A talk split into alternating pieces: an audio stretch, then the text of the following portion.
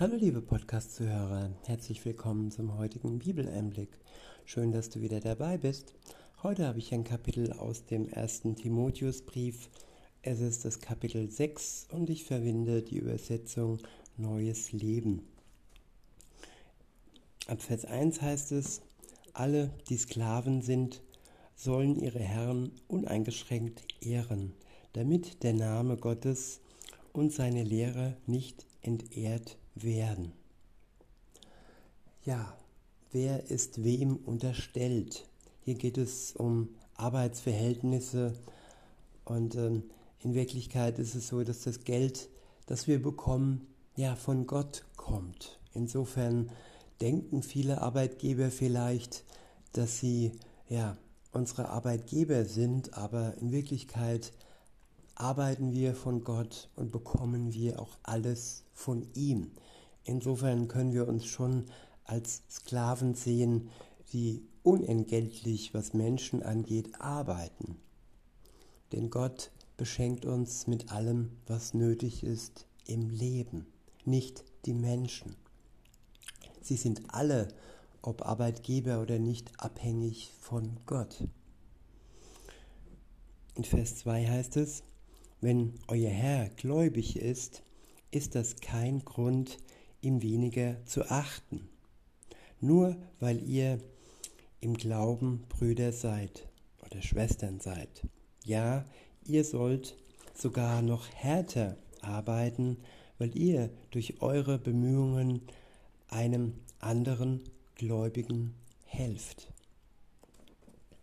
Ja, das Ziel ist es, Gott zu dienen, dass ja sein Plan ähm, ausgeführt wird, dass wir seine Werkzeuge sind und ihm wohlgefallen und wir auch anderen Gläubigen, die an Jesus Christus glauben, ja Gutes tun.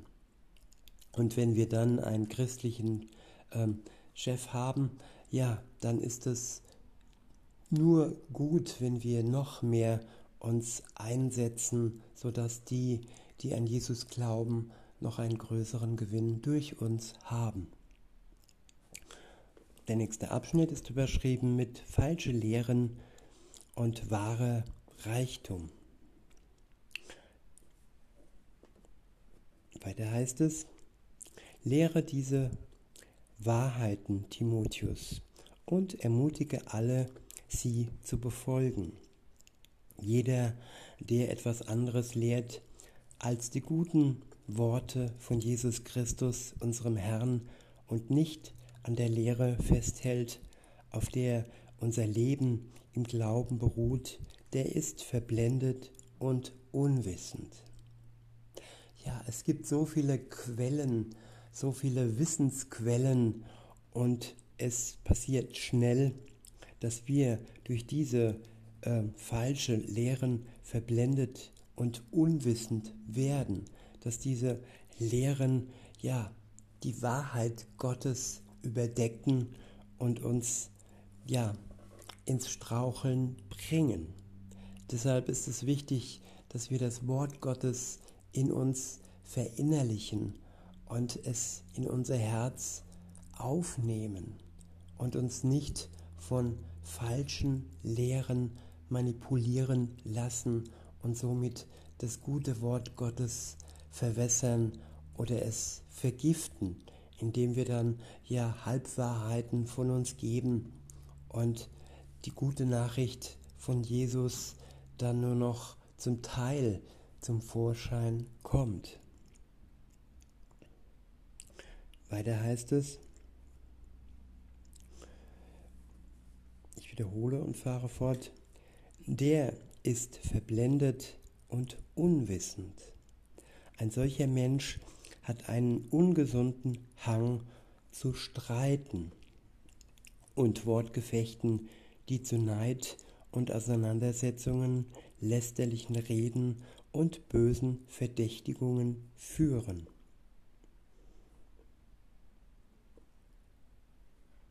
Ich wiederhole Vers 4 der ist verblendet und unwissend. Ein solcher Mensch hat einen ungesunden Hang zu streiten und Wortgefechten. Ja, man stößt sich dann mit falschen Lehren, die verbreitet werden. Und diese Menschen, die, die diese falschen Lehren in sich tragen, ja, die haben auch den Hang darüber zu streiten und uns in Wortgefechte äh, zu verstricken. Weiter heißt es, die zu Neid, Auseinandersetzungen, lästerlichen Reden und bösen Verdächtigungen führen und in dauerhaftem Streit enden. Ja, nur wenn wir uns einig sind über die wahre Lehre, über die Wahrheit, über das, was uns Gott offenbart hat und auch nicht über das streiten, was für uns jetzt heute noch nicht dran ist. Es gibt viele Lehrmeinungen und ja, nur das, was uns persönlich der Geist Gottes offenbart, es uns aufzeigt, es uns erklärt, das sollen wir als unsere Lehrmeinung annehmen. Nicht irgendwelche Meinungen von irgendwelchen Predigern, die ähm, ja zwar aus dem Wort Gottes vorlesen, aber die Erkenntnis sollte, wie gesagt, vom Geist Gottes kommen. Nicht einfach blind einem Prediger vertrauen und wenn der Geist uns diese Lehre nicht bestätigt hat im Herzen, dann sollten wir sie so stehen lassen, außer wir wissen, es ist eine böse Irrlehre, die nichts mit dem Wort Gottes zu tun hat, dann sollten wir sie von uns weisen. Nicht nur so stehen lassen, sondern von uns weisen und auch andere Geschwister davor warnen, dass sie nicht in die Falle tappen und selbst verwirrt werden. In Vers 5 heißt es, solche Menschen haben ein verdorbenes Denken und kennen die Wahrheit nicht. Ja, ihr Denken, das einst gut war und von Gott zurecht gebogen wurde und durch Wahrheit durchdrungen war, es ist verdorben durch die falsche Lehre, die sie in sich aufgenommen haben und die sie als die Wahrheit, ihre Wahrheit in Gänsefüßchen ähm, angenommen haben. Aber es ist keine Wahrheit, es ist die Lüge, die sie als Wahrheit tarnen und somit anderen schaden. Weiter heißt es, für sie ist das Leben mit Gott nur ein Mittel, sich zu bereichern. Ja, wenn man sich so einige in Gänsefüßen Starprediger anschaut, ich ähm, will da nur an die Bewegung Hill, Hillsong denken, wo ganz viele schlimme Sachen zum Tage zum Vorschein gekommen sind, wo ein Prediger zumindest ja Geld angehäuft hat, sich Autos und Sneakers und teure Sachen gekauft hat und von äh, sexueller Reinheit gepredigt hat, aber selber unrein gelebt hat. Und insofern hat er sich am Reich Gottes ja bereichert, war aber nicht in der Lage und bereit, selbst den Weg des Glaubens zu gehen. Und solche falschen Irrlehrer gibt es zuhäufe. In Vers 6 heißt es, wahrer Glaube und die Fähigkeit, mit wenigem zufrieden zu sein, sind tatsächlich ein großer Reichtum. Ich wiederhole, wahrer Glaube und die Fähigkeit, mit wenigem zufrieden zu sein, sind tatsächlich ein großer Reichtum. Ja, der wahre Glaube, der nicht verwässert ist durch ihr Lehren. Das ist wirklich ein großer Reichtum. Noch viel größer wie, ja, dass wir finanziell reich sind. Und wenn wir dann mit wenigen finanziellen Mitteln zufrieden sind, dann sind wir erst richtig reich. Außer wir sind von Gott beschenkt mit finanziellen Mitteln, dann ist es ja für die einen eine Bürde und es ist eine Herausforderung, es ist eine Aufgabe, diese ja großen Mittel für das Reich Gottes einzusetzen und nicht für Suchtmittel oder Luxus oder Dingen, die nur uns selbst ähm, gut tun oder auch schaden, wenn es wie gesagt Suchtmittel sind, ähm, ja, und nicht unserem Nächsten und nicht dem Reich Gottes dienen. Weiter heißt es, schließlich haben wir bei unserer Geburt nichts in die Welt mitgebracht und wir können auch nichts mitnehmen, wenn wir sterben. Deshalb wollen wir zufrieden sein, solange wir nur genug Nahrung und Kleidung haben. Ja, darum geht es, um Nahrung und um Kleidung. Es geht um das Nötigste.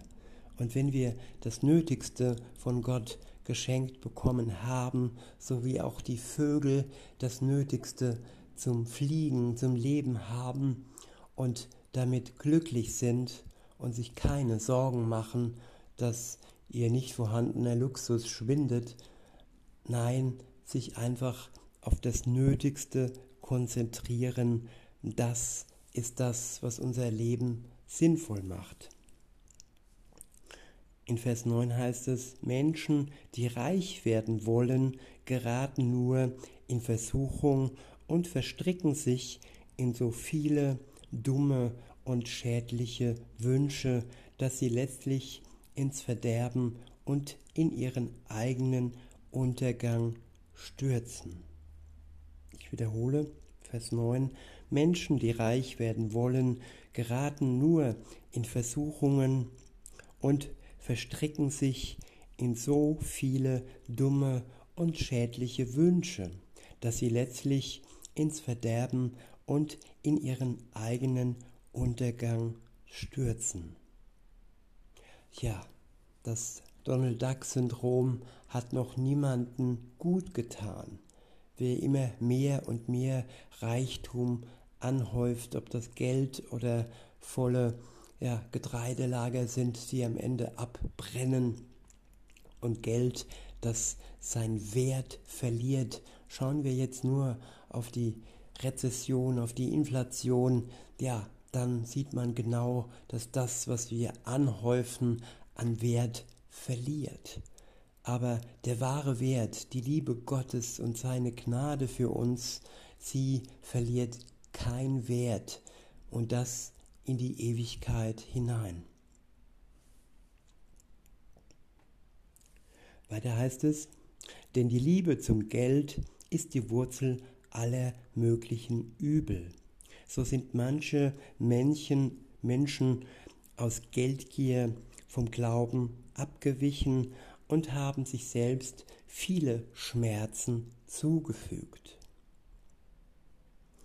Der nächste, Ab der nächste Abschnitt lautet Letzte Anweisungen des Apostels. In Vers 11 heißt es, aber du, Timotheus, gehörst Gott. Deshalb sollst du dich davon fernhalten. Bemühe dich um ein Leben, so wie Gott es will. Doppelpunkt. Geprägt von der Ehrfurcht vor Gott, von Glauben und Liebe geführt mit Geduld und Sanftmut. Ich wiederhole, Vers 11. Aber du, Timotheus, gehörst Gott. Deshalb sollst du dich davon fernhalten. Bemühe dich um ein Leben so, wie Gott es will. Ja, und mit bemühen ist hier gemeint, dass wir dem Geist Gottes in uns Raum geben, der dann alles bezweckt, was unser Leben gut macht. Weiter heißt es, geprägt von der Ehrfurcht vor Gott, von Glauben und Liebe, geführt mit Geduld und Sanftmut. ja, wenn wir uns ganz auf Gott und seinen Geist in uns äh, konzentrieren, dann werden wir geprägt sein von Ehrfurcht vor Gott. Und der Glaube und die Liebe wird uns in uns mehr und mehr wachsen. Für Gott und für alle Mitmenschen, für unsere Nächsten wird er wachsen. Weiter heißt es, geführt mit Geduld und Sanftmut. Ja, wir sind oft ungeduldig im Leben und uns fehlt oftmals die Sanftmut. Wir sind grob mit unseren Mitmenschen und Christen und das sind alles Anzeichen, dass wir noch ja mit dem alten Menschen verbunden sind und er noch nicht ganz mit Jesus am Kreuz gestorben ist und das neue Leben, das geistige Leben, das Liebe und Geduld und Sanftmut hervorbringt, noch nicht zur vollen Reife gekommen ist. In Vers 12 heißt es, kämpfe den guten Kampf des Glaubens. Ja, ein Kampf ohne weltliche Waffen, ohne Raketen, ohne ja, Revolver. Ein Kampf mit der Waffenrüstung Gottes, mit seinem Wort, mit seinem Geist sollen wir kämpfen lernen. Weiter heißt es, halte an dem ewigen Leben fest, zu dem Gott dich berufen hat und für das du ein gutes Bekenntnis vor vielen Zeugen abgelegt hast. Und ich gebiete dir vor Gott, der allen Leben gibt, und vor Jesus Christus, der ja auch vor Pontius Pilatus ein gutes Bekenntnis abgelegt hat, seinen Geboten rein und vorbildlich zu folgen. Dann kann niemand dir etwas vorwerfen, bis Jesus Christus, unser Herr, wiederkommt.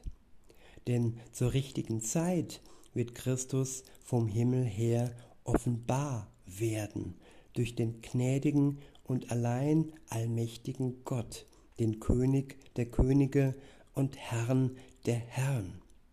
Nur er allein wird nie sterben, und er wohnt in einem Licht, zu dem niemand kommen kann in einem Licht, zu dem niemand kommen kann, der nicht in Beziehung, nicht im Glauben zu Jesus Christus steht.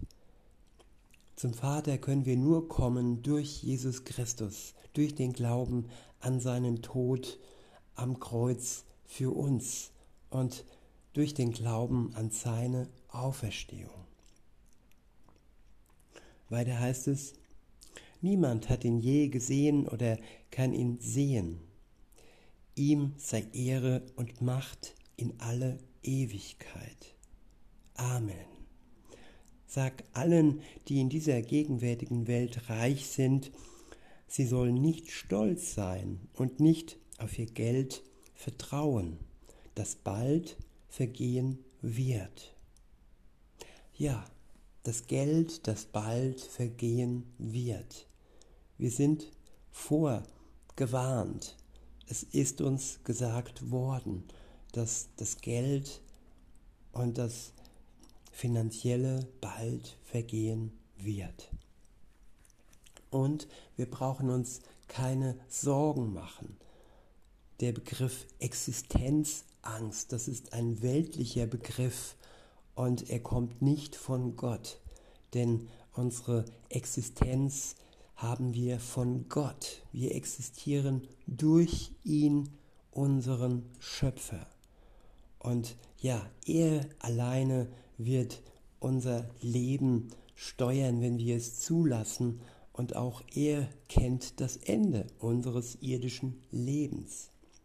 Und das ist da nicht schlimm, denn dann kommt die Ewigkeit ohne Leid, ohne Schmerz, ohne Tränen, ohne Krankheit, ohne Krieg. Das steht jedem Christen noch bevor. Und warum sollen wir uns dann Sorgen machen um finanzielle Mittel? Weiter heißt es, stattdessen sollen sie ihr Vertrauen auf den lebendigen Gott setzen, der uns alles reichlich gibt, was wir brauchen, damit wir uns daran freuen und es genießen können. Fordere sie auf, ihr Geld zu nutzen, um Gutes zu tun. Sie sollen reich an guten Taten sein, die Bedürftigen großzügig unterstützen und immer bereit sein, mit anderen zu teilen, was Gott ihnen, was Gott ihnen gegeben hat. Ja, auch hier wird darauf hingewiesen, dass alles, was wir bekommen, jeder Besitz, den wir haben, hat uns Gott gegeben. Es ist nicht das Wohlwollen eines Chefs, nein, es ist alleine Gott, der uns gibt und demgegenüber wir dankbar sein können. In Vers 19 heißt es, auf diese Weise legen sie mit ihrem Besitz ein gutes Fundament für die Zukunft, um das wahre Leben zu ergreifen. Timotheus, bewahre, was Gott dir anvertraut hat. Meide alle gottlosen, hohlen Streitgespräche mit Menschen, die sich dir mit ihrer sogenannten Erkenntnis entgegenstellen. Manche haben den Glauben verloren, weil sie deren Geschwätz gefolgt sind. Wir wünschen euch allen Gottes Gnade.